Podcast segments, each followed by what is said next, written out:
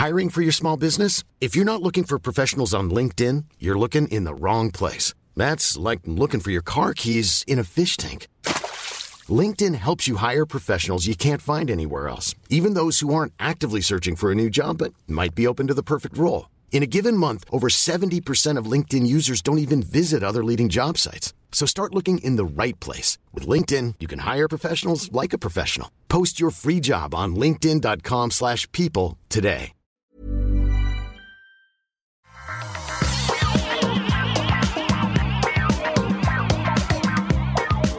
Bonjour à tous et bienvenue sur le Rendez-vous Tech, l'émission où on vous résume très simplement toute l'actu tech, euh, toutes les semaines, une petite heure et vous êtes au courant de tout ce qui se passe, tout ce qui est tellement important pour comprendre ce qui se passe dans le monde parce que oui, la tech est un petit peu partout et il est loin le temps où on parlait simplement des nouveautés, des derniers téléphones, même si on va quand même en parler encore aujourd'hui, c'est des choses qui nous plaisent toujours autant, euh, mais il y a des choses également un petit peu plus sérieuses et importantes et donc on va faire un petit mélange de jolis trucs de geek et de trucs importants de société, toujours dans la bonne humeur, comme on le fait dans cette émission.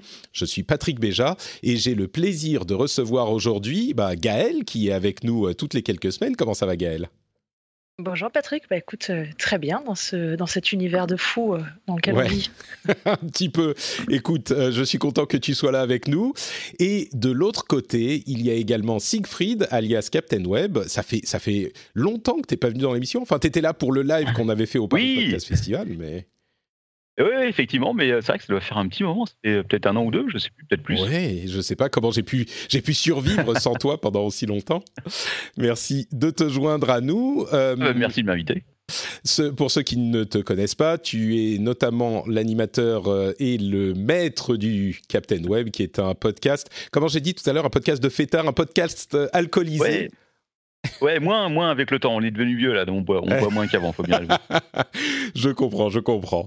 Bon, alors, on va parler de coronavirus et surtout de la manière dont la Chine essaye de contrôler l'information et la population. Vous allez voir, c'est assez intéressant.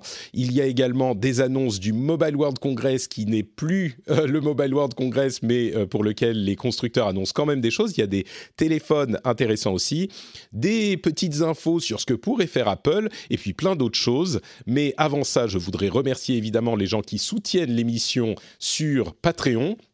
Vous le savez, cette émission n'existe pas sans les gens qui soutiennent sur Patreon et j'aimerais remercier très spécifiquement aujourd'hui Renaud Debray, Jérôme Nadir, Nicolas Morin, Toseba, Thomas P., Yann, Yann Lecor, Patrick, pas moi, hein, un autre Patrick, je suis pas le seul, euh, et Laurent. Merci à vous tous et à tous ceux qui font l'effort de soutenir l'émission sur Patreon. C'est grâce à vous que euh, tous les autres peuvent écouter aussi. Donc, euh, on se joint tous ensemble, on se tourne vers ce petit groupe formidable des patriotes et on leur dit un grand merci avec une petite, une petite série d'applaudissements. On commence donc. Alors, il y a plein de choses à dire sur le coronavirus. Il y a euh, des, estimations sur l'impact que ça va avoir sur euh, les productions de nos petits gadgets tech. Euh, heureusement pour les joueurs comme moi, la production de consoles next-gen vi- visiblement ne serait pas trop impactée. Donc, moi, je suis content. Mais il y a quand même des impacts sur les mobiles, les PC, etc. Il y a plein de conférences qui sont soit annulées, soit qui sont un petit peu désertées parce que les grandes sociétés essayent de- d'éviter soit, comme on le disait la dernière fois, la panique, soit euh, euh, ils pêchent par excès de prudence, on va dire. Mais une des choses que j'ai retenues plus particulièrement, c'est ce formidable article de Vice dans lequel euh, la publication et David Gilbert ou David Gilbert nous décrivent ce que fait la Chine pour essayer de contrôler un petit peu l'information d'une part et surtout les personnes qui qui, qui font euh, entrer un autre type d'information ou qui critiquent le gouvernement encore plus. Et sa réponse qui est de l'accord de tous qui a été un petit peu trop lente à euh, l'épidémie. Puisque Aujourd'hui, c'est devenu, d'après les épidémiologistes, on est euh, sur une pandémie, on peut plus contenir la maladie. Donc, euh, les conseils qu'ils donnent, c'est surtout lavez-vous les mains, ne touchez pas vos visages euh, et portez des masques euh, N95, sauf qu'on les trouve nulle part et en plus, ils sont pas tous valides. Enfin bon, bref, lavez-vous les mains, c'est le meilleur conseil qu'on puisse donner, je pense. Mais donc, la pandémie est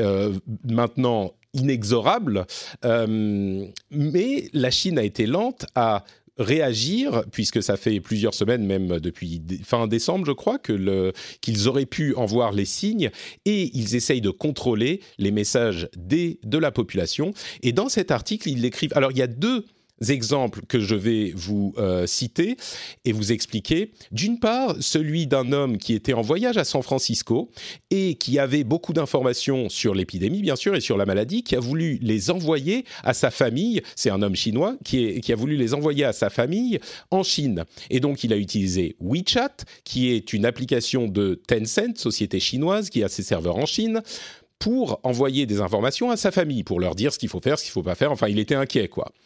Et euh, il a, après ça, peu de temps après, commencé à recevoir des messages un petit peu étranges de ses amis sur WeChat. Ses amis lui demandaient où il était exactement à San Francisco, dans quel hôtel il était, euh, quel était son numéro de téléphone euh, américain, etc. Alors il il a été un petit peu interloqué, il n'a pas vraiment donné de euh, réponse spécifique. Et après ça, les amis en question ont commencé à lui dire il faut que tu reviennes en Chine maintenant, absolument, tu peux pas rester aux États-Unis, euh, euh, reviens très très vite. Et les quatre amis posaient les mêmes questions et l'ont encouragé à revenir en même temps. Alors, ce qui s'est certainement passé, c'est que des agents du gouvernement ont trouvé euh, ces messages parce qu'ils ont une vue sur tous les serveurs et tous les services euh, qui sont en Chine. Ils les ont trouvés. Ils sont allés voir les amis euh, de, du, des groupes WeChat de cette personne. Ils sont allés physiquement chez eux puisqu'ils ont les adresses qui sont associées à tous les numéros de téléphone. Ils sont allés physiquement, physiquement chez eux et leur ont... crédit social aussi de chaque citoyen. Voilà, ils ont un suivi avec le crédit, système de crédit social, enfin ils ont toutes les informations nécessaires, et euh, ils leur ont donc euh, indiqué et, dit ce qu'il fallait dire et ce qu'il fallait demander à, leur ami. Ça, c'est la première personne. La deuxième personne, c'est euh, un utilisateur chinois de Twitter qui utilise Twitter par VPN, bien sûr, puisque Twitter est interdit en Chine même, qui a répondu à un message critiquant le gouvernement chinois, en critiquant lui-même le gouvernement chinois, et il a reçu peu de temps après une demande euh, pour aller au euh, tribunal et il a dit euh, qu'il devait avoir une demande écrite officielle qu'il n'a pas reçue. Mais peu de temps après, il y a des gens du gouvernement qui sont venus chez lui et qui lui ont montré une photo de son tweet en lui disant que c'était une attaque contre le Parti communiste. Et alors, bon, qui sait ce qui s'est passé après pour cette pauvre personne, mais la, la, la, manière dont ils ont obtenu ces informations. Bien sûr, Twitter a dit, euh, évidemment, nous ne, nous ne, collaborons pas avec le gouvernement chinois. Mais le truc, c'est que le gouvernement chinois a accès à tous les réseaux de communication euh, sur son territoire. Donc, tous les, euh, les fournisseurs d'accès ont des serveurs complètement ouverts au gouvernement chinois. Donc, il n'est pas très difficile, même avec un, un VPN, s'il n'est pas parfaitement... Enfin bon, je ne sais pas les, les détails de la manière dont la sécurité n'a pas été respectée par cette personne, mais ils ont eu très vite euh, son adresse parce qu'ils ont accès à tous les serveurs sur le sol euh, du, euh, du, pays. Donc même s'ils n'ont pas accès aux données de Twitter directement, ils peuvent par les données des fournisseurs d'accès et des sociétés de téléphone avoir accès à ces informations-là et c'est comme ça qu'ils l'ont retrouvé. Donc voilà pour un petit peu le petit résumé, c'est une petite image de comment ça fonctionne en Chine. on sait que c'est pas idéal pour la vie privée, mais c'est toujours intéressant d'avoir une illustration de ce fait. Euh, donc euh, voilà, euh, Siegfried, tu me disais que vous en aviez un petit peu parlé dans l'émission? alors on a pas, ouais, on a pas mal parlé de, bah, on a parlé du coronavirus bien sûr. on n'a pas parlé de cet aspect-là, mais c'est vrai qu'on en a aussi pas mal entendu parler sur, entre autres sur la radio. Je sais pas si vous avez vu, il y avait un, reportage sur France Info, je crois, qui parlait des Ouïghours et des Ouïghours en France. Ils sont donc cette minorité qui qui est qui est pas mal attaqué par le gouvernement chinois. Qui est persécuté par le gouvernement chinois, tout à fait. on, en parle souvent dans l'émission, c'est une communauté musulmane de l'ouest de la Chine euh, qui est une minorité ethnique qui est euh, clairement persécutée par le gouvernement chinois. Oui, oui qui sont mis en camp d'adressement, etc. Enfin bref, c'est une horreur. Quoi. Et effectivement, euh, il y avait le même truc qui était arrivé en France, savoir que des, des opposants chinois, donc, mais qui habitaient en France, avaient reçu des messages de leur famille exactement la même chose. Quoi. Donc en fait, euh, c'est là qu'on se rend compte du euh, contrôle que peut avoir euh, le gouvernement chinois sur absolument tout. Ouais, ma belle famille est de Hong Kong, donc ça, on connaît assez bien le problème. Quoi. Pour l'instant, Hong Kong n'est pas encore, heureusement, pas encore soumis à ça, mais ça arrive petit à petit. Ouais. C'est impressionnant de voir comment tous les aspects, n'importe quel aspect, même le plus petit, la moindre chose qui peut mettre en cause le gouvernement et qui peut mener à une révolte ou quoi que ce soit. Et, suivi. Contrôlé, quoi. Mm. Ouais, donc voilà, un petit exposé sur la manière dont ça se passe en Chine. Euh, Et vous aviez, vous aviez parlé des drones déjà, des drones euh, qui, euh, justement, pour le coronavirus? Ah non, ça, non, non, on n'a pas. J'en ai entendu parler un petit peu, mais vas-y. Ouais. Oui, non, bah, il y a des drones, en fait, a priori, dans certaines, surtout dans les communautés qui sont les plus touchées, dans les, dans les villes de, de Wuhan, qui, a priori, surveillent la ville et qui surveillent bah, les personnes qui ne portent pas de masque. Euh, ils ont, on a même parlé, je ne sais pas si c'est vrai, de certains drones qui pourraient mesurer la température à distance. Je trouve assez incroyable. Et qui te première avec un haut-parleur en te disant, euh, euh, bah voilà, vous portez pas de masque, etc. C'est vraiment une dystopie, on est en plein dedans là, c'est. C'est intéressant parce qu'on a beaucoup entendu, pas beaucoup, mais on a entendu ici et là certains affirmer que le contrôle que peut exercer le gouvernement chinois permet justement de mieux contrôler la, la, la, diffusion de la maladie. Bon, je suis pas un expert sur le sujet, mais j'ai pas l'impression que la Chine ait justement réussi à contrôler la, la, bah, diffusion de la maladie. Donc, euh, je suis pas convaincu que qu'ils contrôlent euh, les, les, personnes et l'information certainement mieux, mais clairement, ça les a pas aidés à faire en sorte que l'épidémie ne se propage pas. Donc, euh, bon. Ah oui, non, non, non, mais ils ont sorti une application aussi. Je sais pas si vous avez vu. Ça, on en a parlé la semaine dernière. Oui, d'accord. Bah, vous en avez parlé. Alors, on en reparlera. Oui, pour pour pour le rappeler, c'est c'est l'application qui nous permet de savoir si on est entré en contact avec une personne qui est malade, euh, qui, qui fonctionne justement grâce à leur immense réseau de surveillance euh, qui permet d'identifier tout le monde et donc elle peut, l'application peut savoir grâce au réseau si nous, en nous reconnaissant, on a été euh, dans les images qu'ils ont récupérées de toute la ville, de tous les, les trains, de tous les tout, si on a été à côté d'une autre personne qui est reconnue par reconnaissance faciale, etc., qui, était, qui est tombée malade. Mm. Donc bon, effectivement, c'est un arsenal impressionnant. Euh, le, je ne sais pas si tu veux ajouter quelque chose, Gaël. On a un petit peu fait le tour. Moi, ce que je trouve super intéressant quand même euh, à, ajouter, c'est les, techniques du gouvernement chinois qui s'apparentent quand même à des techniques de hackers, puisqu'en fait, ils font tout simplement du, phishing. Mm. Euh, ça s'apparente à ça, en fait, hein, en prenant, en faisant un faux message euh, qui s'apparente à être celui d'un ami, même si ça vient du, téléphone réel, eux, ils ont la capacité à aller vraiment chez l'ami pour. c'est ça, C'est du phishing. Donc, je trouve ça juste hallucinant qu'un gouvernement puisse utiliser ce genre de méthode. Euh, voilà, mais enfin, on sait, on sait avec la, Chine. Et, pendant ce temps, surtout, ce qui est intéressant, c'est que les autres pays, eux, en revanche, subissent le contraire, c'est-à-dire ils subissent la désinformation qui viennent de partout euh, et ils savent pas euh, contrôler. On voit ce qui se passe en Ukraine notamment. Mmh. je ne sais pas si vous avez vu justement sur sur les fausses informations qui circulaient, qui a créé une émeute exactement, et le gouvernement ukrainien qui sait absolument pas du tout gérer et, et, informer comme il faut et reprendre la main sur sur la communication. Bah, ils ont fait ce qu'ils pouvaient, les pauvres, hein, effectivement, mais ils n'ont pas réussi à endiguer la chose. C'était dans un village, donc c'était un bus, enfin un, un, avion de ressortissants ukrainiens qui revenaient de Chine, qui a été ils étaient transportés dans un bus et il y a eu un attroupement euh, un petit peu belligérant, euh, belliqueux, qui s'est euh, réuni devant le, bus et qui a cassé des vitres. Mais bon, heureusement, il n'y a pas eu de. C'était plus de peur que de mal et personne n'était malade et mm. personne n'a été blessé. Mais c'était en raison, effectivement, d'une série de fake news, de, campagnes de désinformation qui a spécifiquement ciblé cet événement-là. Donc, ouais, c'est les on entre dans une ère hein. euh, incroyable, je trouve, entre ceux Qui, euh, qui, font de la censure et qui euh, communiquent et, savent vraiment, enfin, ont le pouvoir sur tout le type de communication et toutes les données, et, les autres qui, au contraire, bah, laissent, enfin, ne, savent pas du tout le, gérer. C'est très particulier. Disons que on parle, on parle pas mal d'infodémique aussi depuis ces derniers jours là de une épidémie d'informations, qu'elles soient fausses ou vraies d'ailleurs. On est noyé dans ce flot et c'est très dur de savoir hein, qu'est-ce qui est vrai, qu'est-ce qui est faux. Comme on dit souvent, oui, c'est exactement le problème avec l'abondance d'informations. Euh, c'est tellement difficile qu'au final, on lève les bras au ciel et on dit mm. bon bah, euh, je sais pas. Mais euh, bon. Disons que le, dans, dans l'ensemble de cette problématique, ce qu'on retient, enfin ce que je retiens moi, c'est que l'épidémie n'est pas euh, visiblement, alors on ne sait pas encore exactement, mais elle semble pas être particulièrement mortelle, plus que, on en a déjà parlé, mais plus que la grippe classique sans doute, mais euh, c'est pas quelque chose qui a un taux de mortalité euh, complètement affolant comme on a pu le voir avec d'autres épidémies.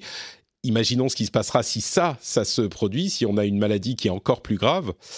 Bon, on ne sait pas. Euh, le Mobile World Congress a lui aussi, été affecté par le coronavirus et euh, les annonces ont dû être faites sur le web euh, sans la grande fête du, du, salon lui-même. Alors il y a deux annonces que je retiens en particulier. D'une part, celle du nouveau téléphone de Sony qui clairement n'arrive pas à s'arrêter de faire des téléphones. Le Xperia 1 2 alors c'est le Xperia 1 ou Xperia One 2 en chiffres romains, ok? Euh, c'est un téléphone qui est pas trop mal, bien sûr sous Android, avec un écran 4K euh, HDR en format 21 neuvième, donc cinéma, cinéma euh, large. Il a 8 Go de RAM, 400 mAh de batterie. C'est des détails que je donne généralement pas et on m'a fait la remarque dans l'épisode précédent en me disant mais pourquoi tu dis pas les détails de tout? Bon alors voilà euh, je pense que ça n'intéresse plus grand monde aujourd'hui mais ils sont là ce qui est plus intéressant c'est qu'il a un port pour enfin un, port pour écouteurs un headphone jack et surtout à le retour des ports pour écouteurs, ça me fait plaisir ça. ouais, je crois que ça fera plaisir à quelqu'un. Si vous en voulez un, bah euh, il y a celui-là qui est disponible. Euh, mais surtout, il a une excellente, euh, un excellent appareil photo et une excellente caméra. Sony fait de très très bons capteurs et ils ont appris de leurs appareils photo professionnels et ils ont ajouté des fonctionnalités là-dedans, dans cet appareil-là. Et notamment l'un des trucs marrants, il y a plein plein de choses de, de grande qualité, mais il fait du tracking des yeux avec de l'autofocus en temps réel sur les humains les chats et les chiens. Donc si vous voulez faire des, fautes, des vidéos en mouvement de vos animaux de compagnie, ils seront toujours nets grâce à cet appareil. Bon, il arrive euh, bientôt, mais il coûte quand même 1200 euros, donc euh, c'est vraiment du, très haut de gamme. Je crois que ça en a refroidi quelques-uns là tout à coup euh, quand j'ai dit ça. Donc il y a ça d'une part, et d'autre part, les annonces de Huawei, dont le plus important, alors il y a des tablettes, des ordinateurs et un téléphone pliable, le Mate X euh, qui est c'est celui-là le pliable, je ne me trompe pas. Euh, oui, c'est ça, il fait 8 pouces dépliés et 6,6 pouces mais surtout ce qui est intéressant, euh, alors le prix, il arrive en 2020, il coûte 2500 euros toujours, donc les pliables ça reste très cher, mais surtout il n'a pas les services Google. Et même Google a dit, si vous utilisez ces appareils, à partir de mai, même si vous sideloadez le Google Play Store, par exemple, ou d'autres applications Google, on ne peut pas vous garantir de la sécurité parce que ils ne sont plus dans le programme Android, donc on ne peut rien vérifier de ce qu'ils font. Donc, les conséquences réelles de la guerre entre Huawei et euh, enfin entre Huawei et le président Trump, on peut dire ça comme ça, se commencent vraiment à se faire sentir avec ce premier appareil qui a vraiment, euh, qui est haut de gamme vendu en Europe, mais qui n'est pas, euh, qui n'a pas les services Google. Donc voilà sur ces deux appareils.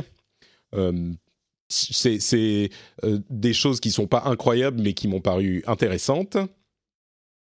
Il y a tellement, il y a tellement de trucs qui sortent sur les téléphones que je t'avoue que je suis plus trop depuis euh, depuis depuis un petit moment maintenant. Bah, c'est pour ça que je dis ouais, on parle plus autant de téléphones. Encore que attends, ça va arriver quand, quand, on va parler d'Apple. Il y a Samsung aussi, mais il y en a quelques uns dont on parle. Mais même ce téléphone Sony qui est euh, formidable, franchement, qui est vraiment d'immense qualité. Enfin, il a des, choses qui sont euh, techniquement assez incroyables. Eh ben, il nous laisse un petit peu froid, je pense. Et puis, euh, je, je parle même pas de Gaël qui est sur son iPhone SE. Ah, mais attends, le 2 arrive. Justement, oui. On, va en parler. Mais bon, donc, rien d'autre à ajouter sur Huawei et sur, sur Sony? C'est beaucoup trop cher. Ouais, oui. Ouais, je crois qu'on est un petit peu dans cette euh, dynamique. Mais si vous voulez un port jack, voilà, oui. vous en avez un. Mais j'en ai un sur mon dernier Xiaomi, euh, ils sont revenus aussi, ils ont remis un port jack dessus. Euh, donc, je ne sais pas si c'est le cas partout sur tous les constructeurs, mais en tout cas, ça revient. Moi, moi, je pense qu'il y en a quelques-uns ici et là, mais ils ont bien trop envie de vous vendre leur, leur, AirPod et AirPod-like pour, pour mettre les ports jack partout. Et bah, mais moi, j'ai un, port jack sur mon iPhone SE. Je me demande s'il va, il va rester sur le SE2. Ah, c'est une très bonne question. Moi, je, me, je, je, pense que non. On peut prendre les paris parce que justement, euh, ils vendent un téléphone entre guillemets pas cher pour Apple avec ses séries SE, mais après, ils peuvent vous, vous encourager à acheter euh, des accessoires supplémentaires et s'il n'y a pas de port jack, euh, peut-être que les AirPods seront un petit peu plus attrayants. Encore qu'ils sont tellement sexy aujourd'hui, ils sont tellement à la mode, je me demande si les gens qui, qui ont un, iPhone euh, bon marché se disent pas, bon, bah, je mets 100 euros de plus ou un petit peu plus, et puis je peux avoir un AirPod aussi, et je serai comme les gens cool. Mais, est-ce euh, qu'il coûte, il coûte combien? Il coûte pas plus cher que, que le téléphone du coup Oula, non, quand on parle de téléphone pas cher chez Apple, on parle de 400 dollars ah ou 500 euros en Europe, tu vois. Donc, euh... je suis trop sur Android, j'ai plus l'habitude de ces prix-là. C'est exactement. Bah justement, alors euh, parlons un petit peu d'Apple. Il semblerait que cette, ce fameux iPhone SE2 euh, soit toujours dans les tuyaux et sur les rails malgré le coronavirus. Donc ça, ça devrait arriver a priori pour une conférence en mars, peut-être le 31 mars, donc on est à un mois environ.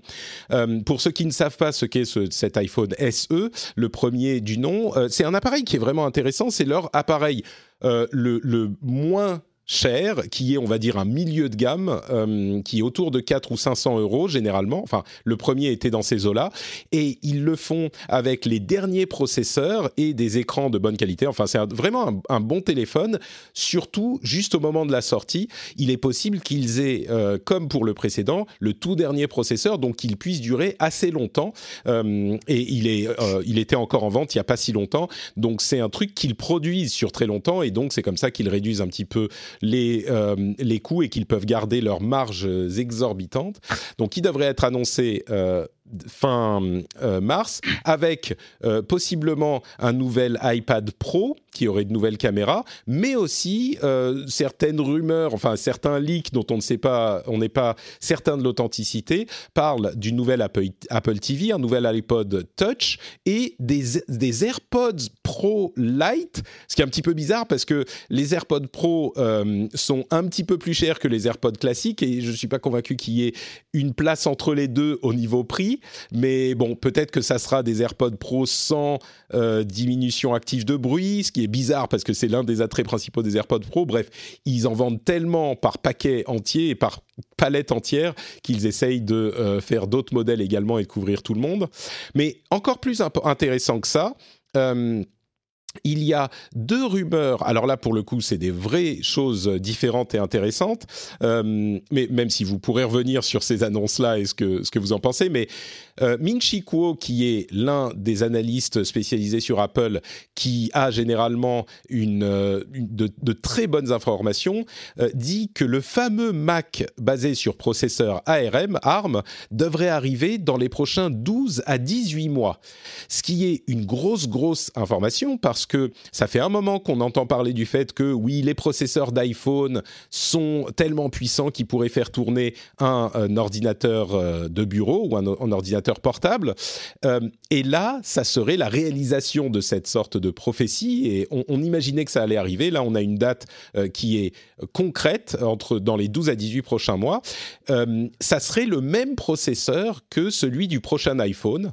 Donc vraiment exactement le même processeur, peut-être un petit peu retravaillé, mais, mais le même processeur conçu par Apple, qui du coup commencerait à ne plus devoir dépendre d'Intel pour ses processeurs d'ordinateurs au moins portables, peut-être à terme même euh, d'autres choses. Et c'est une transition qui est importante parce que quand euh, euh, les programmes d'un ordinateur sont programmés pour un processeur spécifique.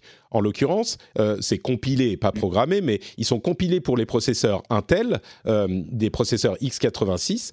Et il va falloir tout racheter. Et il va falloir, alors peut-être pas tout racheter, mais pour les développeurs, il va falloir tout recompiler et tout adapter si jamais c'est le cas. Donc il va y avoir une période de transition où les programmes devront tourner sur les deux systèmes. Euh, c'est une grosse, grosse opération. La dernière fois qu'ils ont fait ça chez Apple, c'était pour le passage du PowerPC au processeur Intel, justement. C'était il y a, je, sais pas, 10-15 ans, quelque chose comme ça. C'était une... Ça, ça s'était pas passé très bien, en fait. ah bah c'est toujours compliqué, hein, bien sûr. C'est toujours très, très compliqué, ces transitions, parce qu'il y a des programmes qui ne marchent plus, qui sont pas mis à jour. Enfin, c'est toujours compliqué, mais c'est le genre de changement qu'il faut parfois faire malgré les difficultés pour s'assurer euh, l'avenir. Et c'est vrai qu'Intel a eu des problèmes, on en a parlé à plusieurs reprises.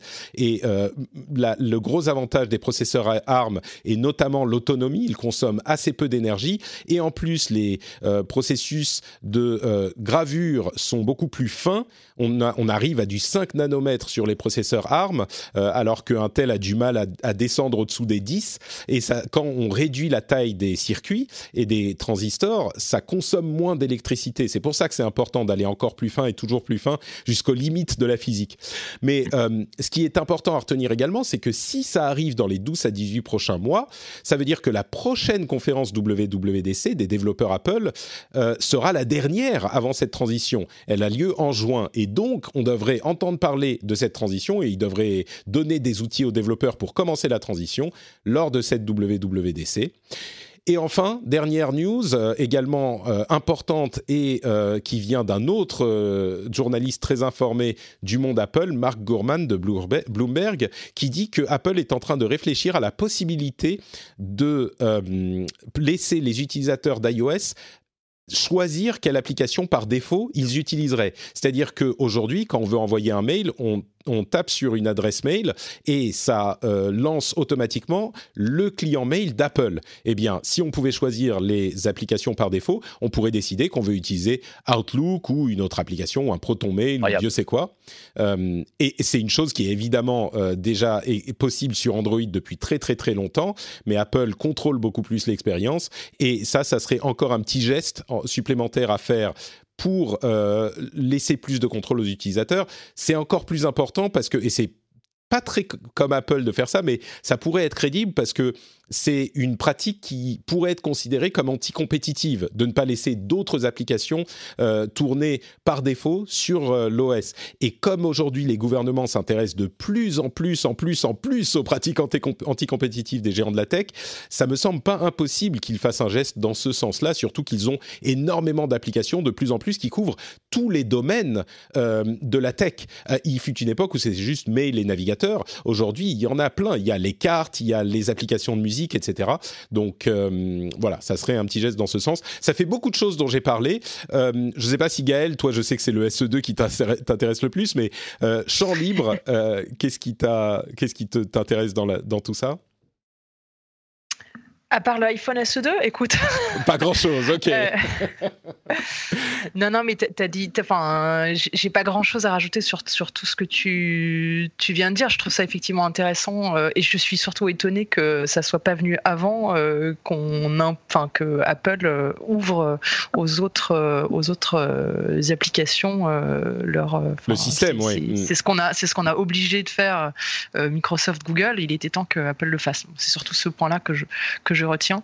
Euh, c'est un gros, gros changement. Euh, aller dans le bon sens. Je, pense qu'il y a beaucoup de gens qui vont pas se rendre compte à quel point c'est important, mais euh, c'est exactement, c'est exactement le même problème qu'avec Microsoft et Google. Alors, on, peut arguer, il y a une, grosse discussion sur est-ce que Apple a un monopole ou pas Parce que sur les téléphones mobiles, ils n'ont pas de monopole évidemment, puisque Android est beaucoup plus, une bien plus grosse part de marché dans tous les pays du monde. Mais sur iOS, ils ont le monopole puisqu'il n'y a qu'eux qui font des appareils sous iOS. Donc ils sont maîtres en leur maison. Euh, et donc sur iOS, ils ont un contrôle total de... Pas total, mais un contrôle extrêmement important de quelles applications sont utilisées par défaut et donc quelles applications sont les plus utilisées. Euh, donc c'est surtout quand tu le cas quand es dans l'écosystème Apple, c'est quand même euh, chaud pour en sortir, quoi, parce que tu toutes les données qui sortent. Je sais pas, j'ai jamais switché d'un à l'autre. Mais ça me semble compliqué quand tu es habitué à l'écosystème Apple de, sortir de là. Quoi. Bah, c'est difficile. Disons qu'on peut utiliser un iPhone euh, avec des, des, services qui sont pas uniquement ceux d'Apple, mais c'est un peu plus compliqué et euh, c'est c'est jamais parfait. C'est jamais, on est toujours un petit peu retiré du côté d'Apple. Alors moi, je dirais que c'est parce qu'Apple essaye de faire un truc aussi simple que possible et donc euh, euh, garde toujours une main sur le volant de la voiture que vous conduisez. Mais et, donc ça, ça, ça, ça, vous évite de faire des, des, dérapages trop violents, on va dire. Mais oui, ça a des conséquences comme celle-là euh, qui sont difficiles pour la concurrence. Mmh. Donc voilà pour, euh, pour Apple et les infos à venir. Encore une fois, c'est des choses qui, qui peuvent paraître anecdotiques, mais qui sont quand même euh, très importantes pour la direction que prennent ces grandes sociétés euh, dans les années à venir. À voir ce que ça donnera. Apple est à combien de, de pourcentage de part de marché sur le téléphone portable? Alors je crois qu'on est autour de 20%. 20% J'aurais pensé que c'était un petit peu moins. Oui, je crois. Alors ça va, ça vient, mais je crois qu'on est autour de 20%, quelque chose comme ça. Euh, Donc c'est pas le même monopole, mais c'est quand même énorme en termes de part de marché, surtout. complètement, complètement. Oui, oui. Alors ça, euh, c'est certain que le, au niveau des, des, sous, ça va bien pour eux parce qu'ils ont le haut du marché. Ils ont les, les téléphones chers sur lesquels la marge est possible. Euh, haut de gamme. Exactement. Mais la grande euh, difficulté dans cette euh, discussion, c'est de savoir euh, est-ce qu'ils ont effectivement une part de marché importante ou pas? Parce qu'ils ont 20%, on a toujours la possibilité d'aller sur Android. Il y a une compétition saine, on va dire, dans le marché des téléphones mobiles vis-à-vis d'Apple. S'il y a quelqu'un qui est vraiment dominant, on pourrait dire que c'est Android plutôt. Et hmm. même chez Android, il est très ouvert. Euh, n'importe qui peut faire un téléphone Android et choisir de ne pas mettre les applications Google. Mais là encore, ça pose des questions sur la dominance de Google. Mais c'est vraiment, c'est vraiment un duopole en fait. Il y a plus. Euh, moi, je me rappelle de l'époque où il y avait encore Symbian et tout. Ça remonte à très très loin, quoi. À part. Euh, ah complètement. il n'y a, plus rien. Complètement. Les, les, il y en avait quelques-uns qui ont essayé, notamment Windows Mobile. Euh, il y a, enfin, quelques-uns. Euh, Firefox OS. Ça s'est très mal passé pour eux. Donc oui, ils sont certainement tous les deux. Euh, et, et, je pense qu'il est très important de regarder de près ces questions de, de, concurrence et de permettre à la concurrence d'exister. Parce que si la concurrence n'est pas saine, ça pose évidemment des soucis sur la, la, santé du marché dans son ensemble. Donc. Et Huawei n'avait pas un projet de faire son propre système d'exploitation justement suite aux problèmes euh, qu'ils ont avec les US tout à fait. C'était juste, toujours C'était juste euh, reprendre la base d'Android euh, en open source et partir sur une fork différente. C'est ça, c'est la base d'Android, mais adaptée à leur sauce, mais ça serait leur propre OS. Hein. Il y en a plusieurs mm. qui l'ont fait, Amazon, plein d'autres l'ont fait, puisqu'Android est, est, open source. mais c'est encore en cours pendant qu'ils sont en train d'essayer de négocier avec les États-Unis. Mm. Mais ils sont prêts à. bah D'ailleurs, leur J'imagine que leurs euh, tablettes dont on a parlé, elles sont sous, cette, euh, sous ce système. Euh, je, suis, je vous avoue que je ne suis pas complètement sûr, mais ça ne me surprendrait pas, ça doit être quelque chose comme ça. Oui. donc voilà, pour tous ces sujets, euh, on va faire une toute petite pause et je vais vous parler des résultats du sondage qu'on a fait, qu'on a lancé il y a quelques semaines de ça. Euh, je vais vous commenter un petit peu tout ça. Euh, je commenterai beaucoup plus longuement en fin d'émission parce qu'il y a eu des, sur les parties ouvertes du sondage énormément de réponses et je vais passer un petit peu de temps à en parler plus longuement. J'ai tout lu. Il y a, je l'ai imprimé, enfin je l'ai imprimé dans un PDF, hein, mais il y a 90 pages du sondage, dont euh, et c'est écrit tout petit, et il y a des centaines et des centaines de réponses. J'ai tout euh, compilé et lu. J'ai arrêté le sondage à 1337 réponses très précisément. Euh, et, et, et, donc... Un bon chiffre. Ouais, ça me paraît être un bon chiffre. Et donc, euh, sur les données démographiques, euh, sur ceux qui ont, euh, qui ont répondu, c'est assez classique. Hein. On a quand même la plupart des gens qui écoutent sont des hommes. on est à quelque chose comme 90-95% d'hommes et essentiellement de 25 à 45 ans, quelque chose comme ça. Donc, des gens mûrs, d'un certain âge, une grande sagesse, je dirais. il y a quelques, quelques je pense qu'on a, je pense qu'on a les mêmes auditeurs. En fait, j'ai à peu près les mêmes stats de ce que je vois sur. C'est ça, c'est ça. Euh, on a euh, donc euh, principalement 25 à 45 ans, c'est ça. Quelques-uns plus jeunes, quelques-uns plus âgés, mais essentiellement c'est ça.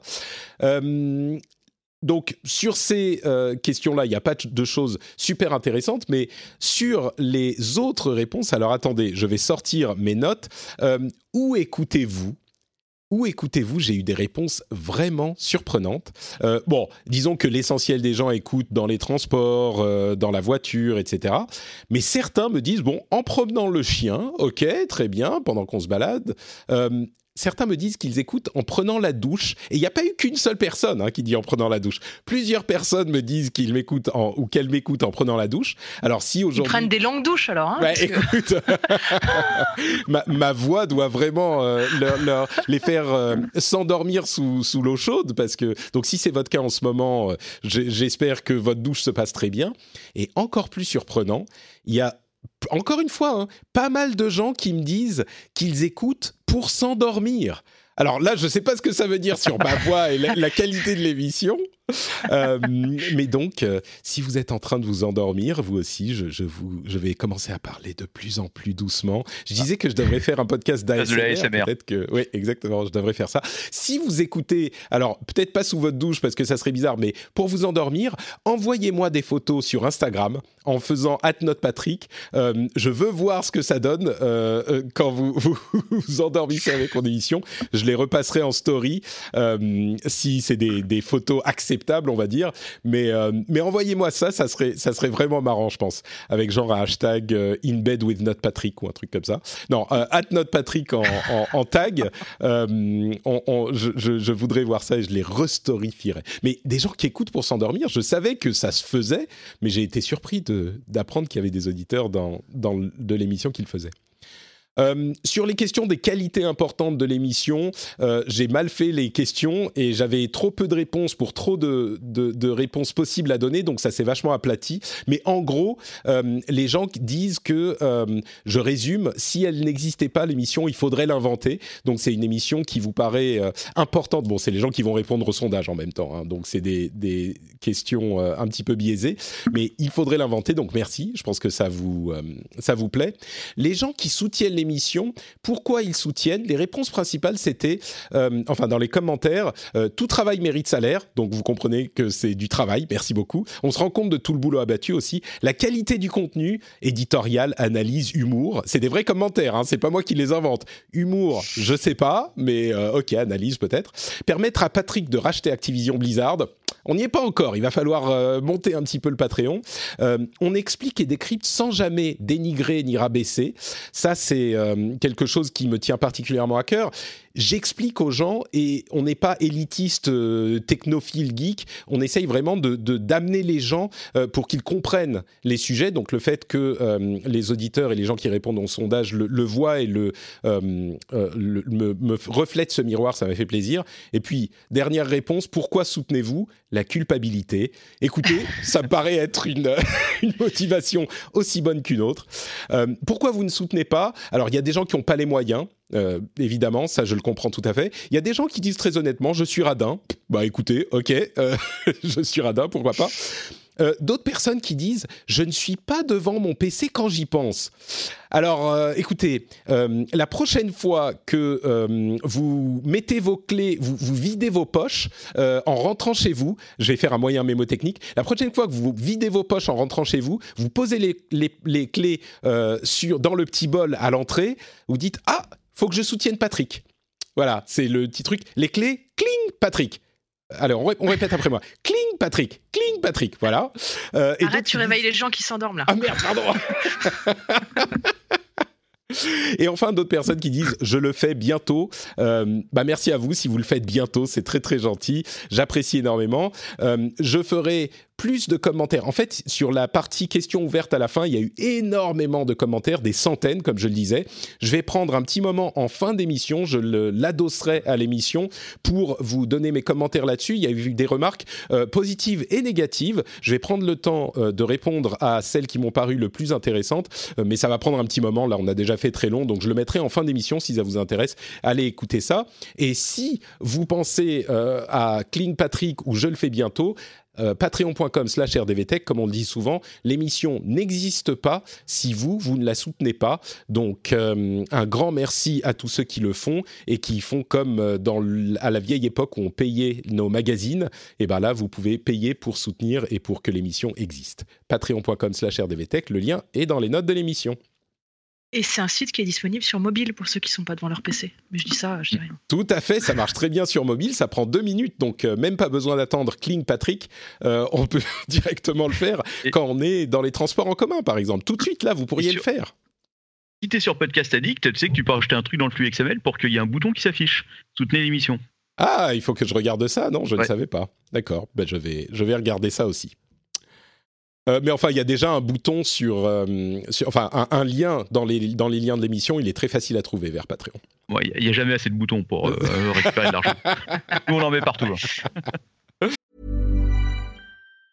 If you thought the only way to get a more defined jawline with natural looking results was through surgery, think again. Juvederm Volux XC is a non surgical injectable gel filler that improves moderate to severe loss of jawline definition and can help you achieve natural looking results with little downtime. Even better, this improved definition lasts up to one year with optimal treatment. No maintenance required. Improve jawline definition for a smooth, sculpted look with Juvederm Volux XC. For important safety information and to find a licensed specialist, visit juvederm.com. That's J U V E D E R M.com. Not for people with severe allergic reactions, allergies to lidocaine, or the proteins used in Juvederm. Common side effects include injection site redness, swelling, pain, tenderness, firmness, lumps, bumps, bruising, discoloration, or itching. There's a risk of unintentional injection into a blood vessel, which can cause vision abnormalities, blindness, stroke, temporary scabs, or scarring. Talk to a licensed specialist to find out if it's right for you. Hiring for your small business? If you're not looking for professionals on LinkedIn, you're looking in the wrong place.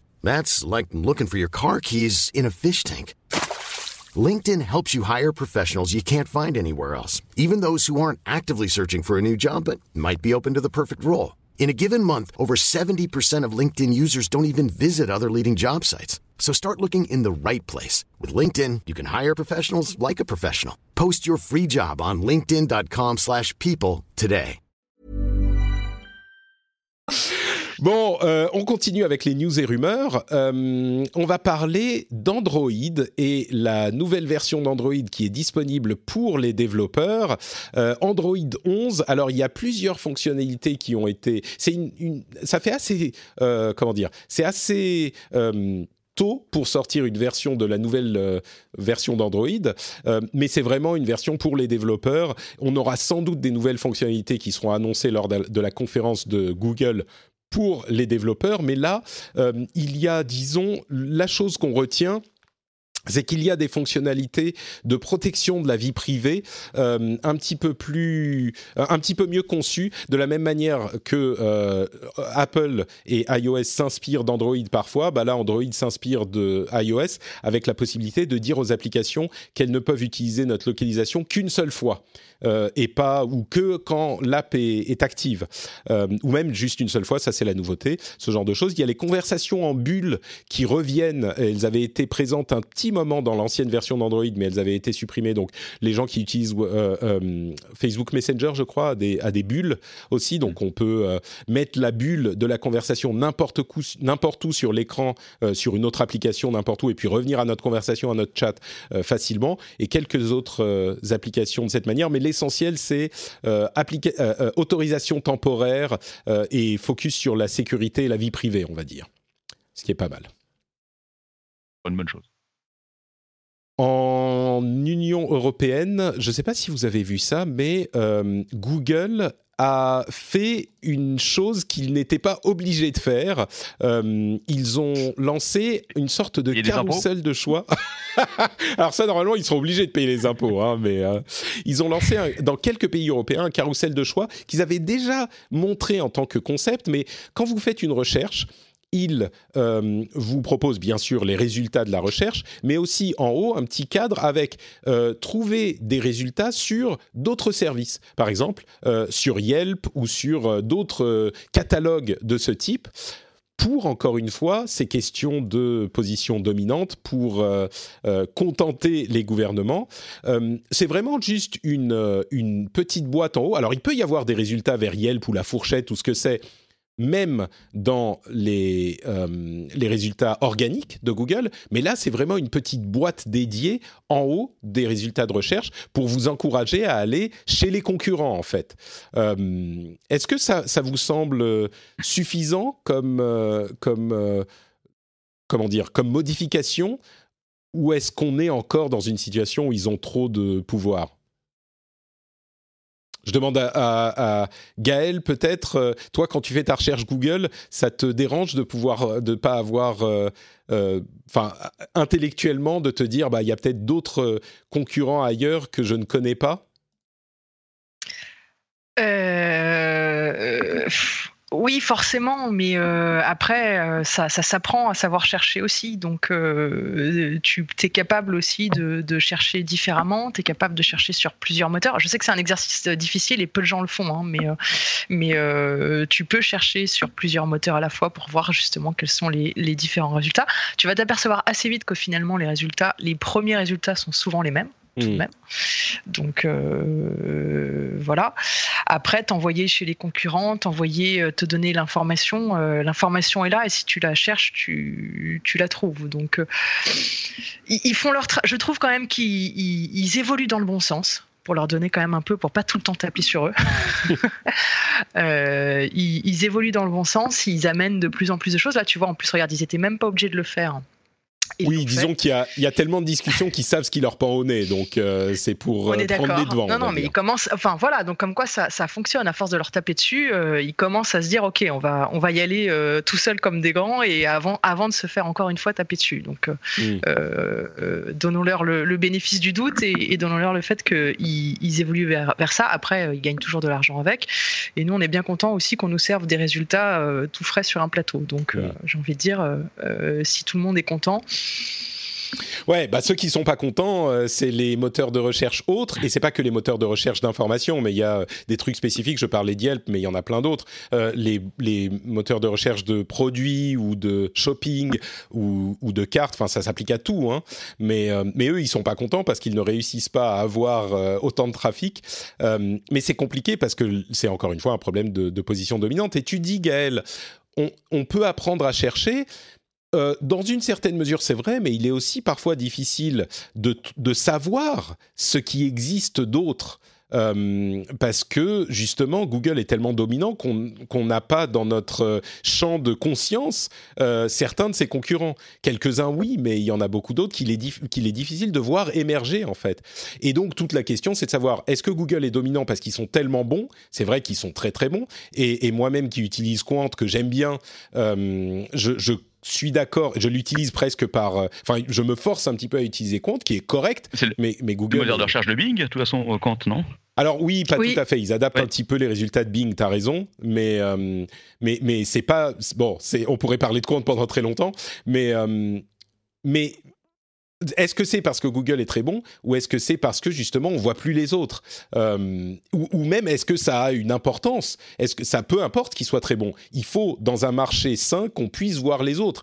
Et s'ils sont tellement présents qu'on voit pas les autres, bah à la limite euh, on s'en fout. Il faut donner euh, artificiellement, forcer à avoir plus de visibilité Là, c'est une proposition qu'ils avaient déjà fait à l'Union européenne que euh, l'Union européenne avait jugée insuffisante. Ils euh, ont modifié un petit peu, c'est un petit peu plus visible.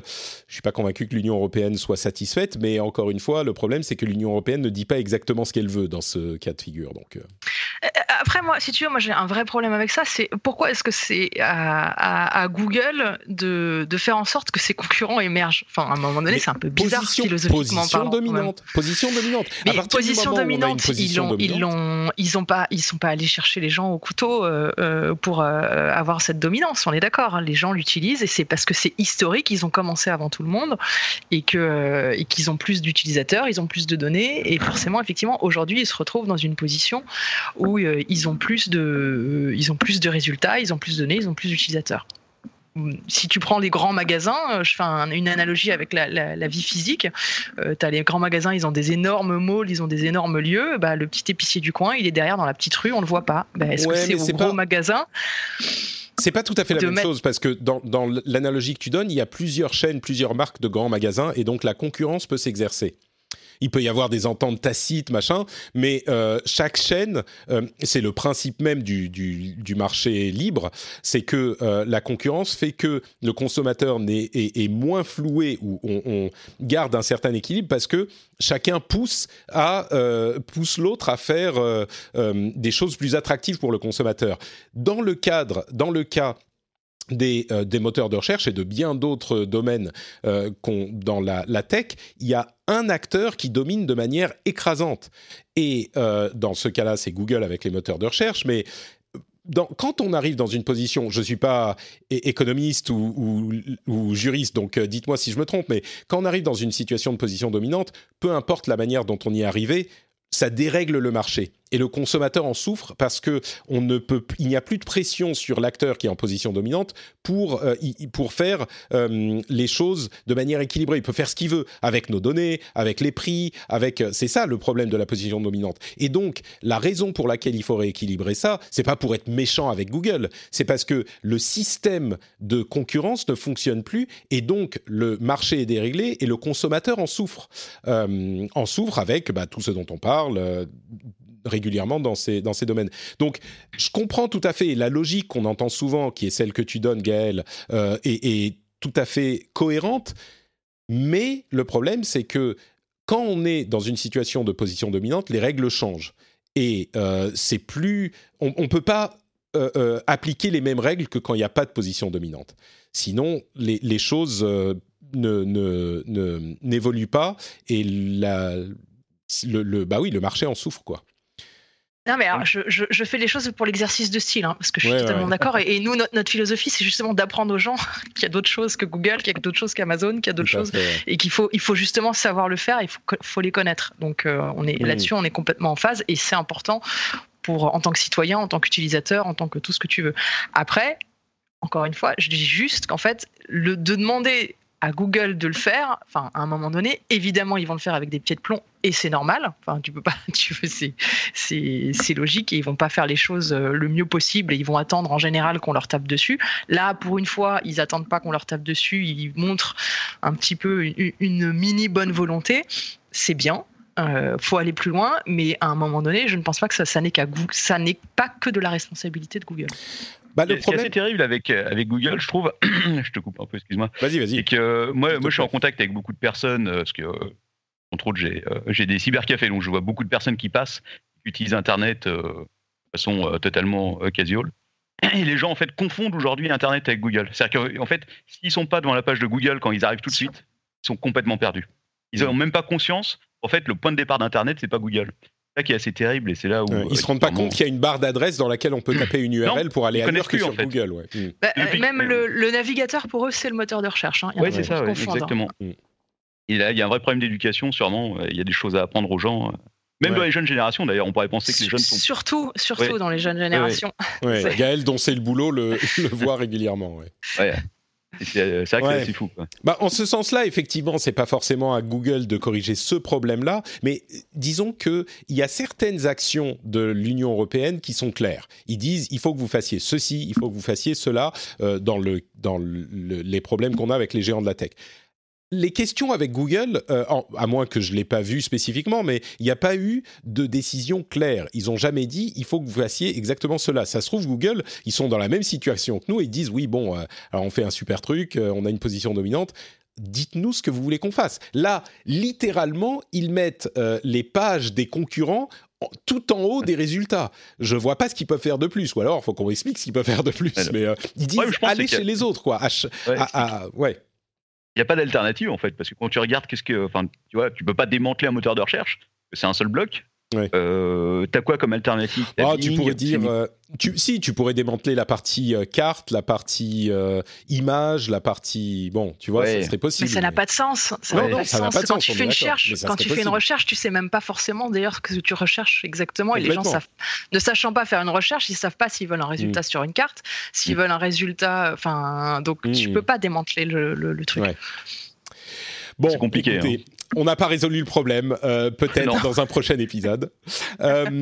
Euh, deux, deux, ou trois autres petites news sur Google. Euh, ils ont décidé de déplacer les données des utilisateurs anglais euh, hors de l'Angleterre et ils vont les ramener aux États-Unis où leurs données sont beaucoup moins bien protégées. Donc merci le Brexit. Euh, ils ont également décidé, ça c'est un truc sur lequel je vais pas trop m'étendre, euh, mais je vais juste vous le mentionner comme ça parce que c'est intéressant. Euh, leur, leurs, leurs outils de reconnaissance visuelle euh, d'intelligence artificielle qui identifie les euh, personnes et tous les objets et toutes les, images euh, en tant que service. C'est un service qui vous permet de faire ça. ils ont décidé de ne plus mettre de label homme ou femme sur les personnes parce que le gendre ne peut pas être déterminé par l'apparence de quelqu'un. Alors c'est une question du théorie du genre euh, par rapport au sexe et c'est quelque chose qui est un petit peu euh, qui provoque des commentaires euh, acides parfois, mais qui est beaucoup plus compliqué que ce que certains pensent. Mais c'est intéressant parce que euh, euh, sur la question théorique, euh, effectivement, le genre est un sujet hyper intéressant et qui ne se conforme pas au, sexe. je suis pas un expert, donc excusez-moi si j'utilise pas les bons termes, mais c'est également intéressant parce que il y a également une réalité de, de, la recherche d'images et du coup, on va pouvoir chercher personne, mais on va pas pouvoir chercher homme ou femme.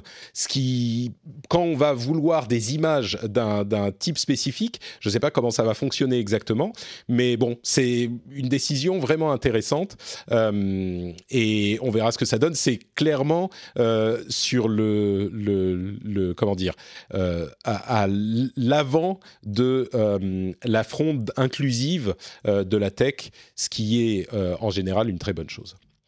Euh, sur ce cas particulier, on pourrait en discuter pendant très longtemps, mais évidemment, d'une manière générale, les questions de genre sont des questions qui sont euh, trop souvent ignorées.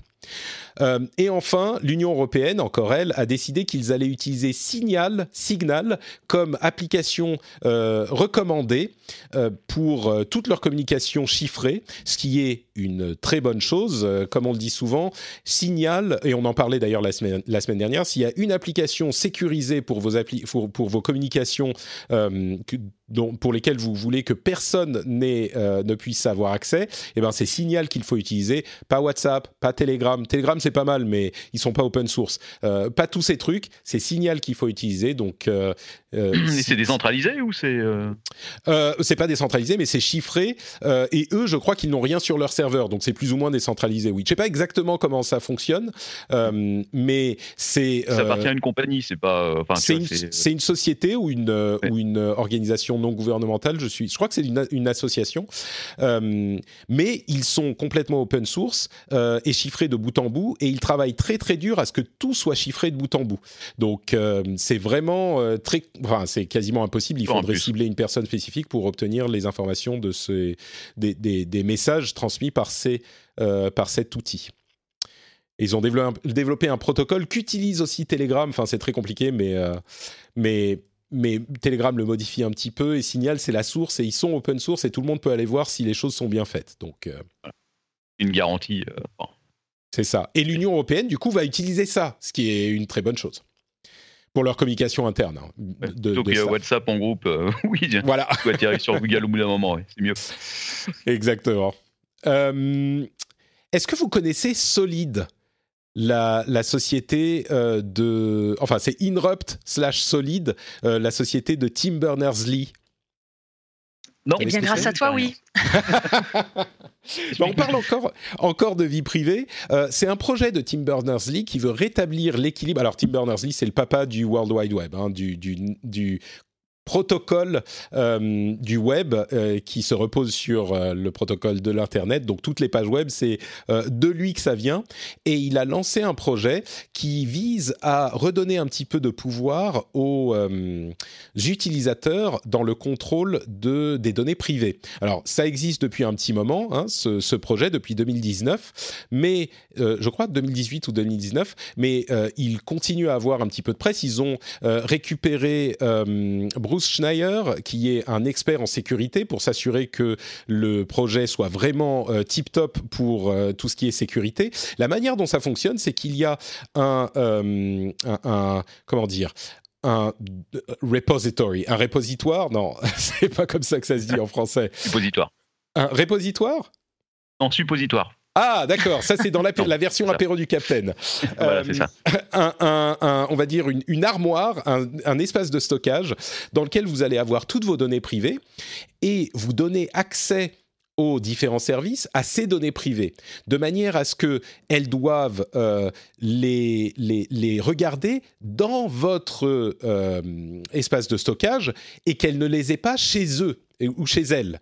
Euh, les services n'auront pas vos données chez eux, mais elles sont chez vous et vous les contrôlez Alors bien sûr, évidemment, euh, ces données peuvent être copiées, elles peuvent, etc. Il faut s'assurer que les services qui l'utilisent l'utilisent de manière euh, correcte et ne vont pas aller aspirer toutes les données, mais euh, si, si, on a des gens un petit peu sérieux qui, utilisent ces trucs-là, ça, ça, fonctionne sur le principe, et au moins ça donne un petit peu plus de contrôle aux utilisateurs parce que on peut nous-mêmes aller couper l'accès à nos données et à, partir de là, ils ne pourront plus les voir. S'ils les ont pas copiés comme euh, ils donnent l'accord de le faire, et eh ben ils n'y ont plus accès.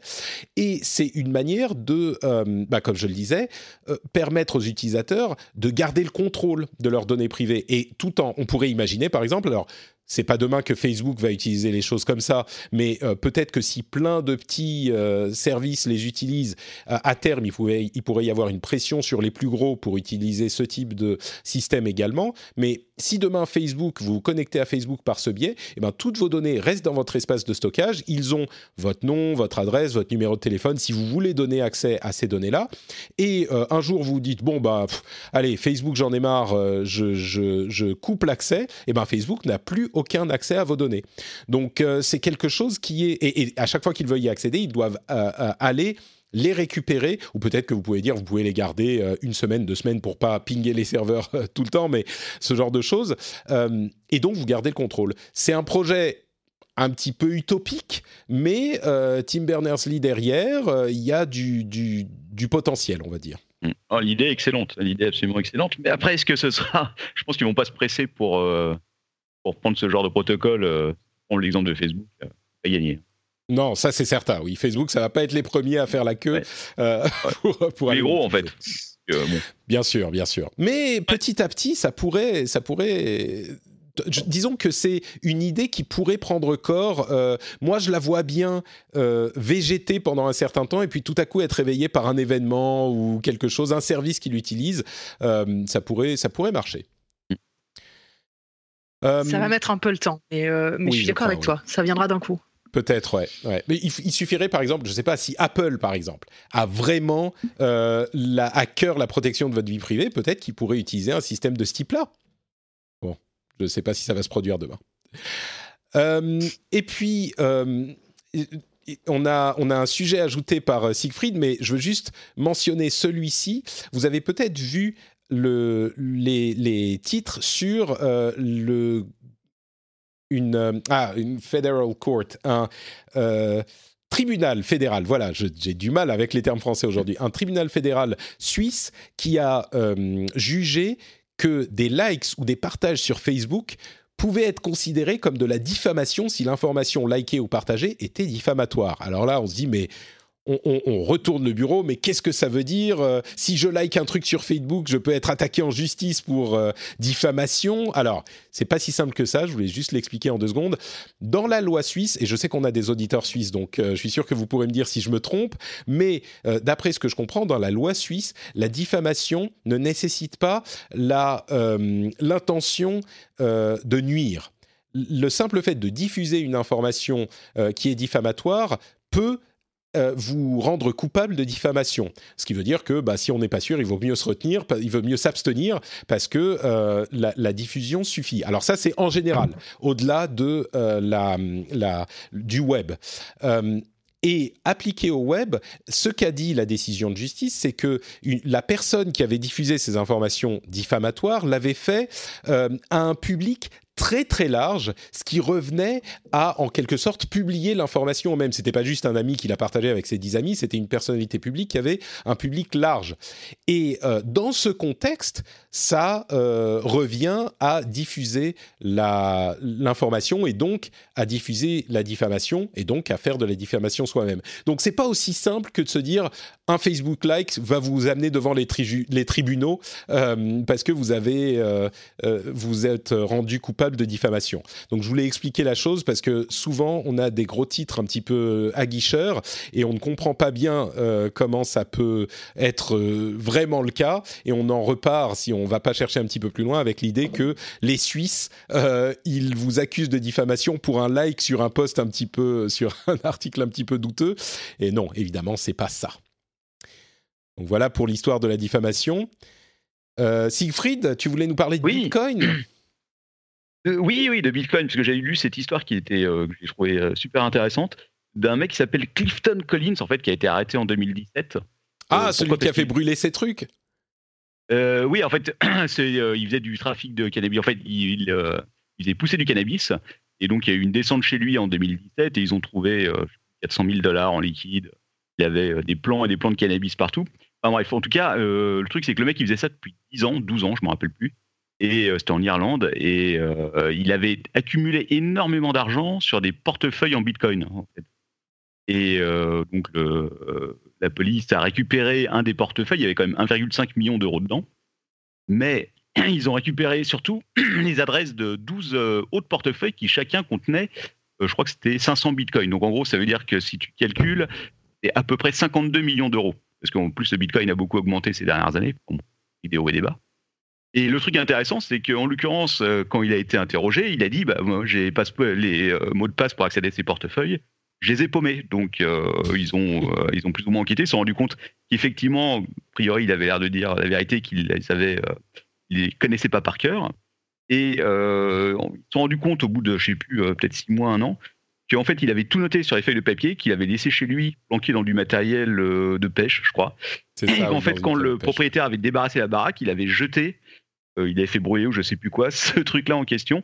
Et donc, ce qui fait qu'en gros, ça amène à une perte de, euh, de 50, euh, plus de 50 millions d'euros en, en Bitcoin. Et ce qui me passionne un peu là-dedans, c'est de me dire, mais combien de Bitcoin, combien de portefeuilles en Bitcoin ont été perdus et combien de millions sont jamais retrouvés? Ne serait-ce que les premiers qui ont été créés, parce que le Bitcoin a été a été lancé. Il y a plein de gens qui sont lancés là-dessus pour s'amuser et qui ont perdu toutes les, euh, toutes les informations pour récupérer leur pognon. Quoi.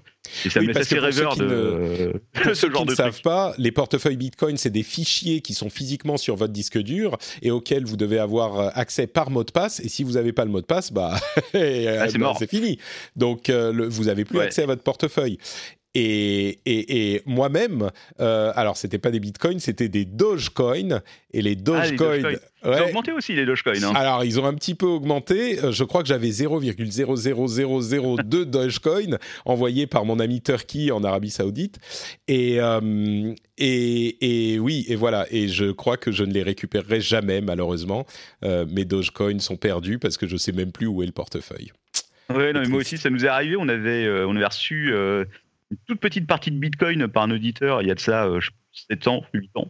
Et on n'a jamais retrouvé le portefeuille, le mot de passe. On doit, avoir, on doit quand même avoir 100 euh, ou 200 euros dessus qui traînent. Et ben voilà, c'est perdu. Écoute, donc ne planquez pas vos mots de passe Bitcoin dans vos trop trop bien. Il faut pas trop bien les planquer.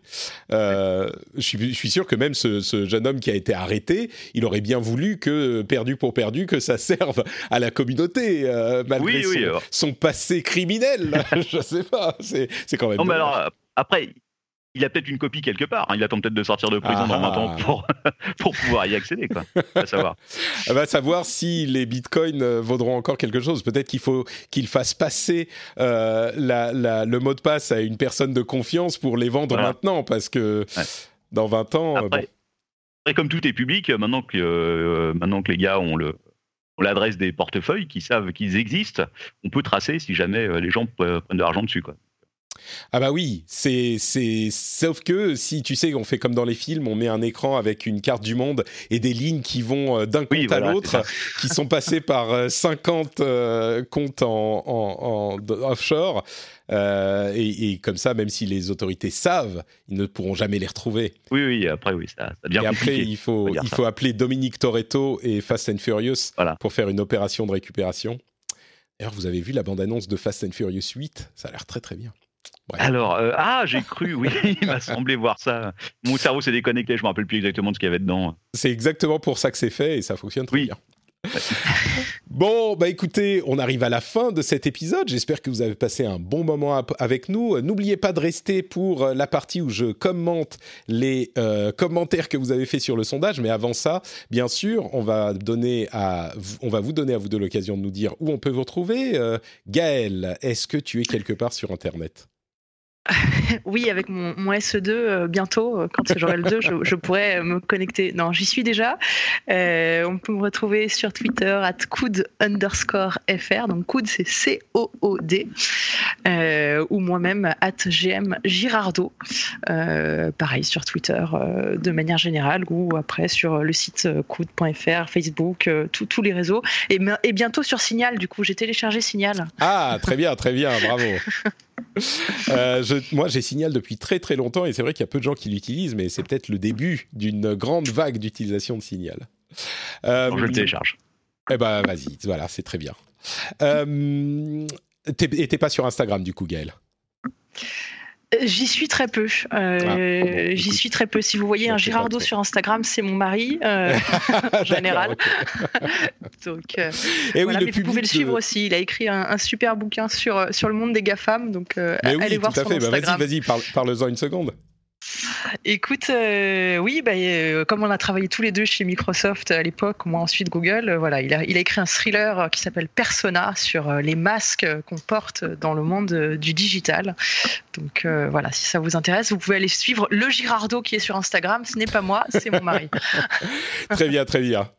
oui, je sais qu'on est, un petit peu trop âgé dans le public du rendez-vous tech pour, être sur Instagram, mais non, il faut continuer à être jeune dans sa tête. Euh, T'as pas de compte TikTok? Pardon, mais si, mais bien sûr, mais moi, tu sais, c'est marrant parce que je, je parlais d'Instagram à l'épisode précédent. Oui, je vais, c'est des choses qui sont intéressantes. Euh, et il y a, y a, des gens qui me disaient ah ben voilà Patrick découvre Instagram machin. Bon d'une part je suis sur Instagram depuis très longtemps, euh, depuis sans doute avant vous. Donc euh, c'est bon les millénials voilà depuis avant vous je suis je, je, suis sur TikTok depuis longtemps. Je me tiens au courant de tout ça. Mais il y a une différence entre connaître le truc et vraiment comprendre les différences des, des composantes qu'il y a entre les différents réseaux sociaux, la manière dont ça fonctionne, pourquoi c'est intéressant, quel avantage, quel inconvénient ça a. Mais bon si Sinon, Instagram, moi, j'utilise depuis presque. Mais oui, ça fait 10 ans, c'était 2010 maintenant. Donc, euh, c'est bon, hein, les millénials, euh, je moi, je suis pas un boomer, je suis un Gen Donc on n'est encore pas encore dans cette catégorie de gens, s'il vous plaît. Laissez-moi quelques années encore. Euh, et d'ailleurs, Siegfried et lui. Ah non, sur Twitter. Ok, bon. T'es où alors? Hein? Oh, moi, je suis un peu partout. Écoute, Captain Web sur Twitter, Apéro du Captain sur Instagram, hein, puisqu'on a aussi un compte que j'ai on a alimenté quand on était à Las Vegas, justement, au CES, euh, il n'y a pas longtemps. Alors ça, il n'y a pas grand-chose, mais bon, il faut y aller. Et puis euh, Captain Web en général et apéro du Captain un peu partout. Super. Informations qui ne sont pas forcément intéressantes, mais bon. ça, nous fait, ça nous fait du monde en plus. Tu le, vais, tu le, vends super bien, ton. ton oui, je sais, ouais, je suis. Je suis bon en marketing. Et eh oui, toi, tu n'es pas encore euh, happé par le, le, professionnalisme marketeux dont je suis victime, moi. C'est encore naturel, je, je, vois bien. Euh, donc voilà pour Siegfried. Pour ma part, bah oui, vous l'avez compris, Note Patrick sur Twitter, Facebook et Instagram où vous pouvez me taguer pendant que vous vous endormez avec mon émission. Vous pouvez le faire sur Twitter aussi, hein, mais j'aimerais bien voir ce que ça donne. Et euh, bah voilà, l'émission est sur frenchspin.fr si vous voulez laisser des commentaires. Et on se retrouve dans une semaine pour un nouvel épisode. Entre temps, il y aura eu. Ah mais non, j'ai complètement oublié de le dire. Alors oui, il y aura le rendez-vous jeu qui va être super intéressant dans quelques jours.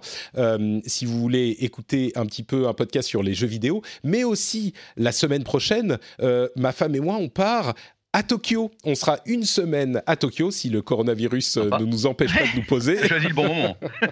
ouais, vraiment, euh, c'est comme je le disais, ça va être la première semaine qu'on passe euh, sans le petit depuis sa naissance. Donc ça va être euh, intéressant. Profites-en. Oui, oui, oui, oui.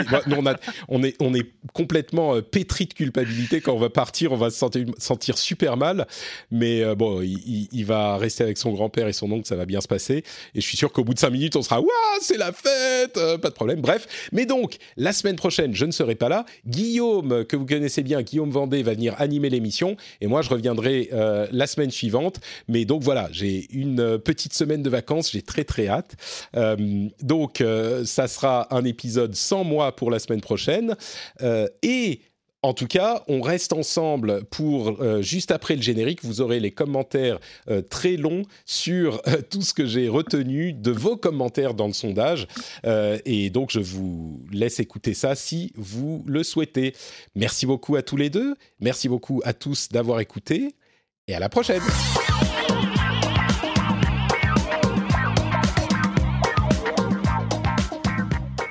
Alors nous voilà tous les deux.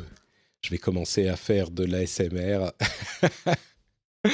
Bon, donc comme promis, je vous parle un petit peu des euh, nombreuses remarques que j'ai eues sur euh, le sondage. Comme je vous disais, il y a eu euh, sur les plus d'un millier de personnes qui ont répondu, il y a plus quasiment la moitié qui ont laissé un commentaire à la fin. Donc ça a fait énormément de choses à lire, beaucoup de positifs bien sûr. Je pense que les gens qui ont répondu qui sont des gens qui aiment bien l'émission, mais il y a eu quelques remarques négatives et constructives dont je vais parler également.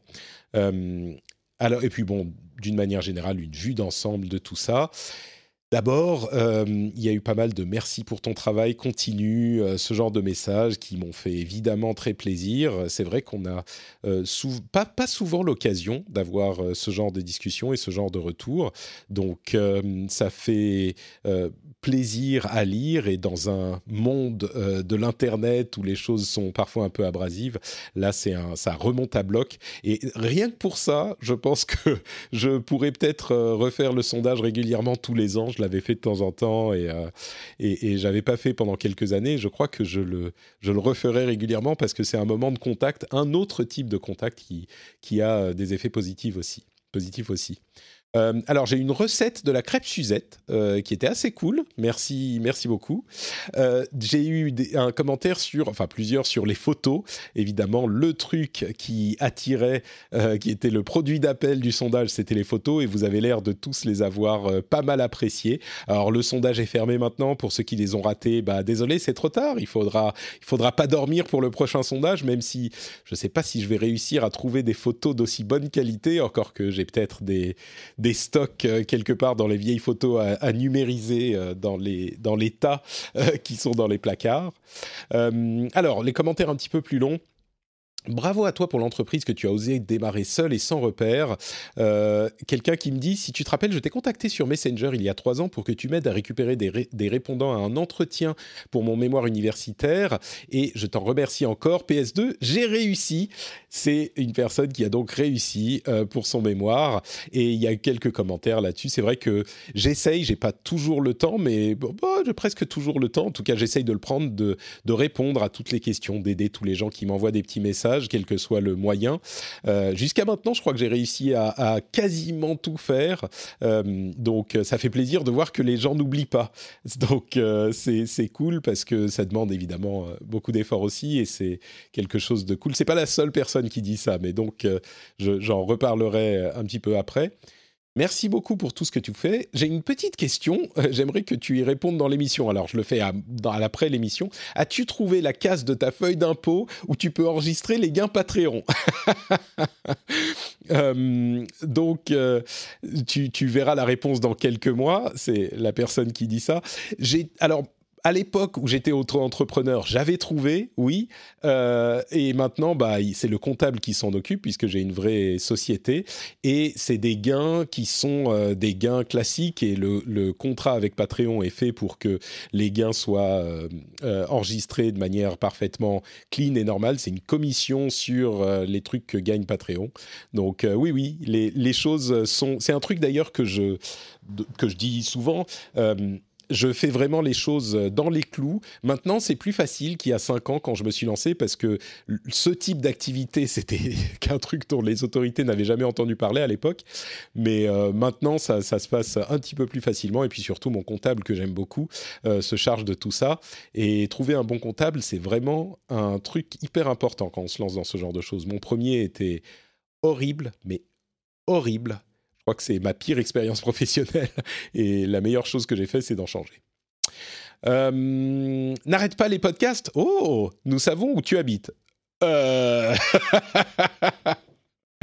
D'accord, bah écoutez, dans ce cas-là, je vais pas arrêter alors.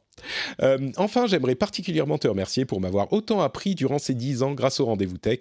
Ça a vraiment du sens pour moi ce que tu fais et tu le fais à travers et, tu l'as fait à travers d'autres projets comme No Watch, The Movielicious. Euh, un de ces quatre, j'espère que tu le ressusciteras. Ça manque pas mal. C'est vrai que cette émission elle me plaît beaucoup. Il y a Positron euh, à côté, mais bon. Tu sais, lorsque j'avais 18 ans, j'ai passé un concours d'anglais organisé pour ma ville pour gagner un voyage linguistique dont l'épreuve principale consistait à rédiger un essai sur les liens entre tech et culture.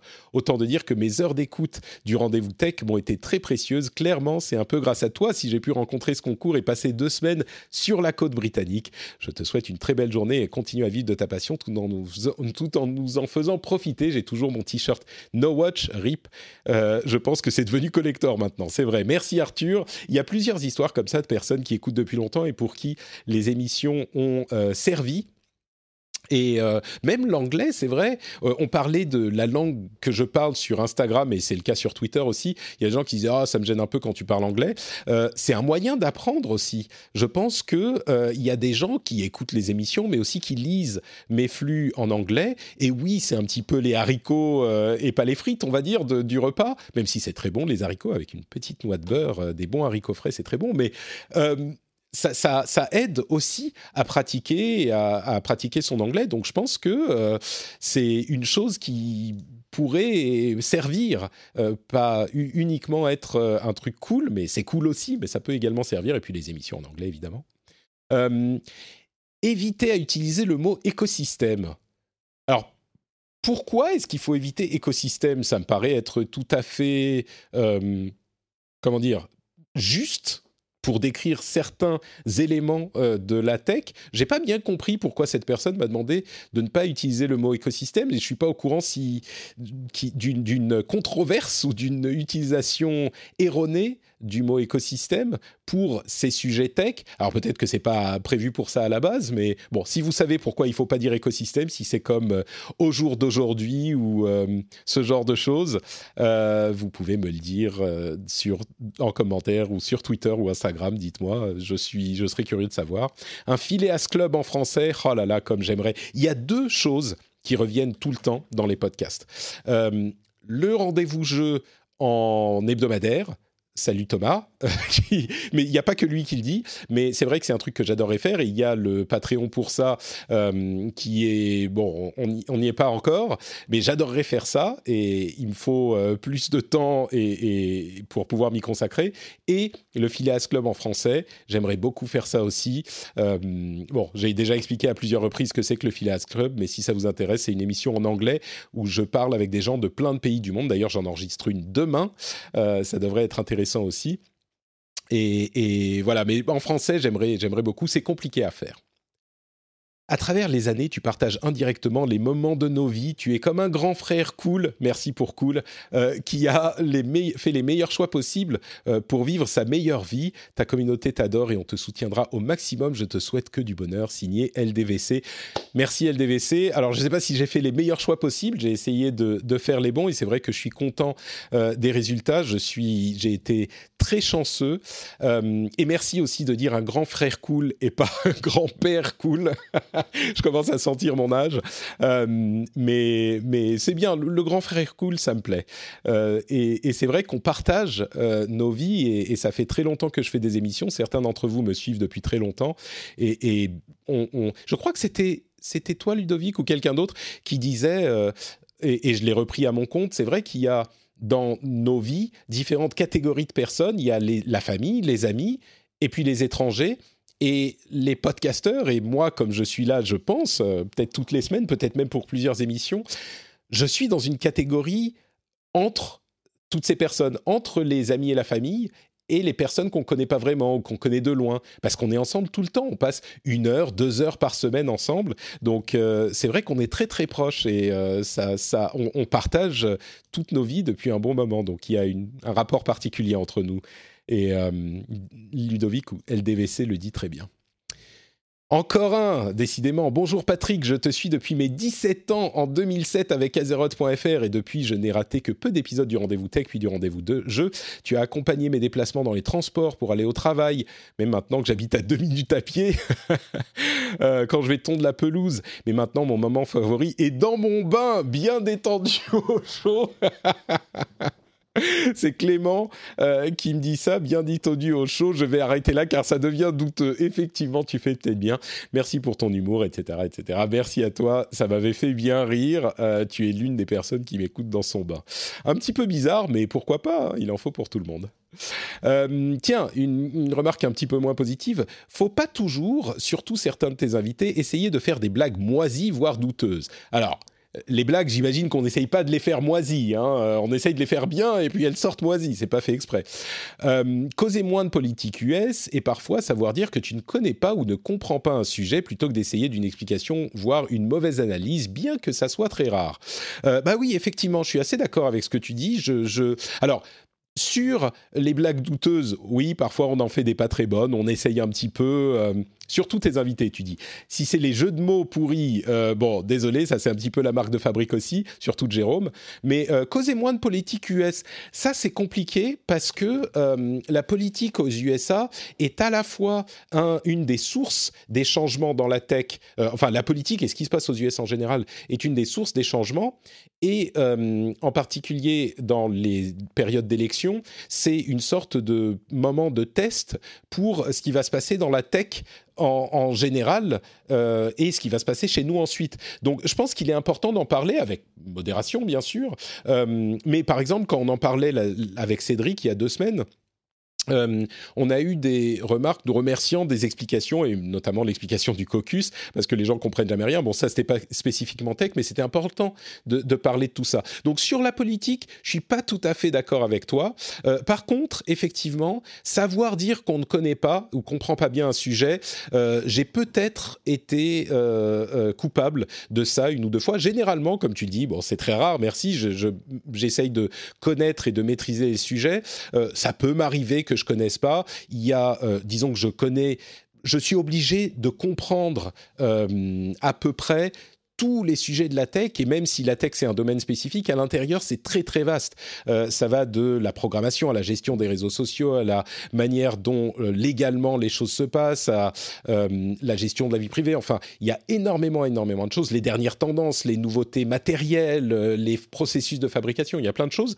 J'essaye vraiment d'en connaître autant que possible euh, et, je fais de mon mieux et je crois que j'y arrive pas trop mal. Euh, et il y a parfois, c'est vrai, des domaines que je ne maîtrise pas assez pour parler d'un sujet. Et peut-être que parfois, j'ai essayé de me rattraper aux branches euh, un petit peu maladroitement. il faut que je le fasse moins. et que quand je maîtrise pas, bah oui, je dois pouvoir dire, ah oui, alors ça, je ne connais pas parfaitement bien. j'ai l'impression que, je crois, j'ai tellement envie et besoin de faire un très bon travail pour l'émission et pour les auditeurs parce que l'une des motivations de l'émission c'est d'expliquer les choses. Donc même si je sais que c'est pas possible de tout comprendre, j'ai l'impression de faillir à ma mission parfois. Mais bon, euh, on est humain, c'est normal. Parfois, on va pas. Euh, il y a des sujets spécifiques qu'on va pas maîtriser. Il faut pouvoir le dire. Donc euh, merci de la remarque effectivement sur ce point. Je crois que c'est important que je l'internalise. Donc j'essaierai d'y penser. Euh, bon, c'est pas vraiment le but recherché, mais dans le RER, e vos podcasts ont un effet, ont un effet ASMR. Je me détends, détends, et ça m'énerve parce que j'ai loupé plein de choses. merci pour le travail fourni, auditrice occasionnelle. C'est toujours un plaisir de me cultiver avec vous. Bah, merci à toi. Encore une fonction. Décidément, il faut vraiment que je lance une émission ASMR. Il faut que je fasse quelque chose. Il y a un marché à prendre là.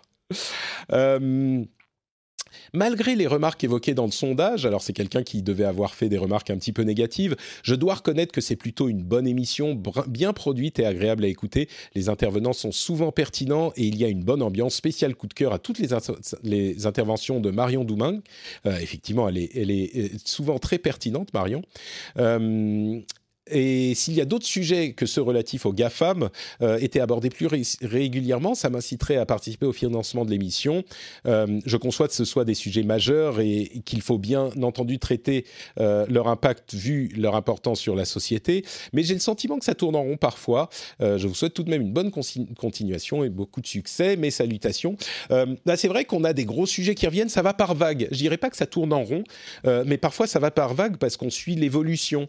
Et hum, euh, j'essaye de euh, mettre un petit peu de variété, d'avoir des sujets un petit peu différents pour pas toujours parler des mêmes choses. Ça revient de temps en temps, mais euh, peut-être que là aussi, il faudrait que je fasse un petit peu plus d'efforts pour proposer un petit peu plus de variété. Si c'est un sujet qu'on a déjà couvert la semaine précédente, et là, je crois que ces derniers temps, je, je le fais un petit peu plus. On va pas remettre le couvert sur le même sujet d'une semaine sur l'autre quand rien n'a changé.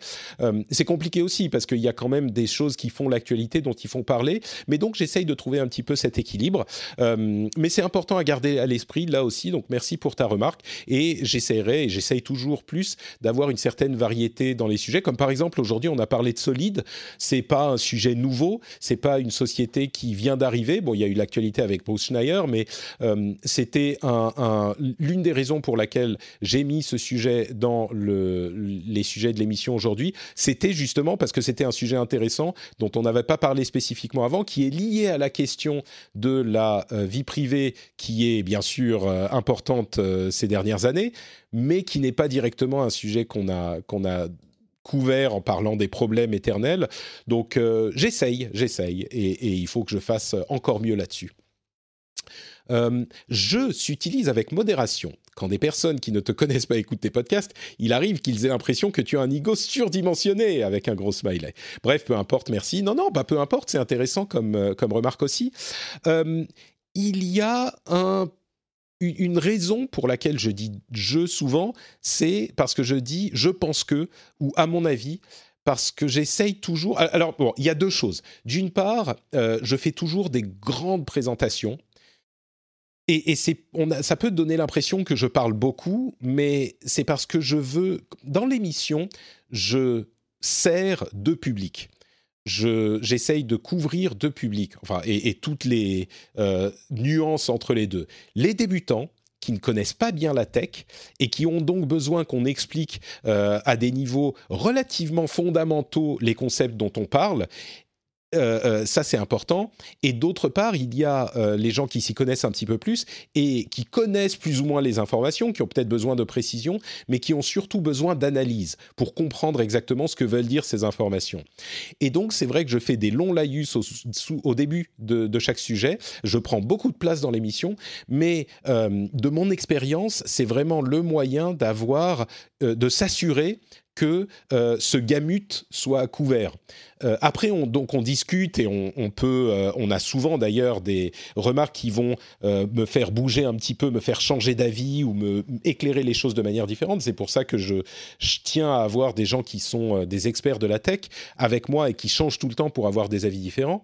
Mais cette première partie est très importante aussi. Donc J'espère que c'est pour ça que je dis je et pas juste que je parle de moi tout le temps. Il y a ça d'une part et le fait que je dis je pense que à mon avis parce que il y a très peu de vérité absolue dans tous les domaines du monde et, c'est le cas dans la tech aussi.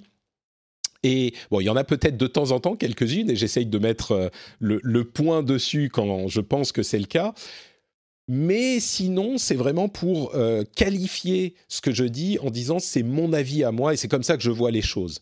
Euh, c'est une chose qui est à mon avis importante et c'est peut-être pour ça que je dis beaucoup je.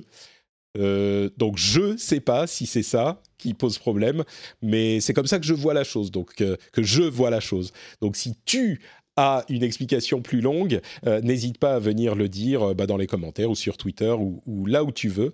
Je suis preneur d'explications évidemment.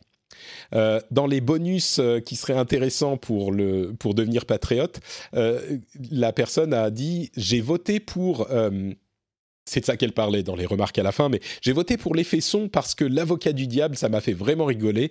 Donc, envoyer des effets son pour dire, par exemple, l'avocat du diable, comme bonus Patreon, le petit jingle. Ça m'a fait vraiment rigoler quand j'ai écouté l'épisode dans lequel tu dis ça. C'est l'avocat du diable, des trucs comme ça. Euh, tes émissions sont vraiment géniales, Patrick. Je suis mexicain et tes épisodes m'ont beaucoup aidé à apprendre le français. Et puis je suis resté parce que je passe un bon moment en, écoutant tes podcasts. Merci à toi. Bah, il y a des gens qui nous écoutent du monde entier. Et comme la remarque que je faisais sur l'anglais, euh, qui permet, enfin, ma diction et ma euh, prononciation, bah, vous êtes déjà familier avec ça et donc peut-être que les émissions anglophones vous aideraient à apprendre l'anglais. Et pareil avec euh, sur Twitter, c'est des termes dont on comprend, qu'on comprend parce que je parle beaucoup de tech et de jeux vidéo. bah, c'est vrai dans l'autre sens aussi. Il y a des gens qui écoutent et qui sont anglophones et qui écoutent les émissions. Tu fais partie de la famille. Oh, merci. On conclut. tu fais partie de la famille. Ça, ça m'a fait très plaisir. Maintenant que j'ai vu les photos, je regrette un peu d'avoir participé au sondage. Donc mon but a été atteint, euh, les photos étaient particulières. Euh, et enfin, oui, en conclusion, euh, je les ai pas notées chacune, mais il y a eu tellement d'amour et de merci et de sentiments positifs. Comme je le disais au début de, ce petit, de cette petite explication, ça m'a fait hyper hyper plaisir. Euh, ça m'a vraiment touché tous ces tous ces mots et tous ces commentaires. Donc euh, un grand merci à vous en retour. Je suis content que l'émission vous plaise. Je suis content euh, de, pouvoir la faire grâce à vous, grâce notamment à ceux qui, soutiennent l'émission. Mais c'est effectivement les, les choix que j'ai faits étaient particuliers, pas toujours faciles, et je continue à faire des choix qui sont qui sont parfois pas faciles. mais je crois que les choses se passent plutôt bien pour le moment. J'espère qu'elles vont continuer à bien se passer. Et si c'est le cas, c'est grâce à vous. Donc euh, un immense merci et euh, bah, je vais m'arrêter là dans l'émotion. Euh, je vous envoie plein de bises et je vous donne rendez-vous dans une semaine. Non, je vais partir en vacances. Donc, dans deux semaines, j'espère, si je suis pas quarantinisé dans un, aéroport au Japon, je vous retrouve donc dans deux semaines. Et bah, je vous envoie plein de plein de bises d'ici là. Ciao, ciao. Hi, I'm Daniel, founder of Pretty Litter. Cats and cat owners deserve better than any old-fashioned litter. That's why I teamed up with scientists and veterinarians to create Pretty Litter. Its innovative crystal formula has superior odor control and weighs up to 80% less than clay litter. Pretty Litter even monitors health by changing colors to help detect early signs of potential illness. It's the world's smartest kitty litter. Go to prettylitter.com and use code ACAST for 20% off your first order and a free cat toy. Terms and conditions apply. See site for details. Hey, it's Paige DeSorbo from Giggly Squad. High quality fashion without the price tag? Say hello to Quince. I'm snagging high end essentials like cozy cashmere sweaters, sleek leather jackets, fine jewelry, and so much more. With Quince being 50 to 80% less than similar brands. And they partner with factories that prioritize safe, ethical, and responsible manufacturing. I love that. Luxury quality within reach. Go to quince.com slash style to get free shipping and 365 day returns on your next order. Quince.com slash style.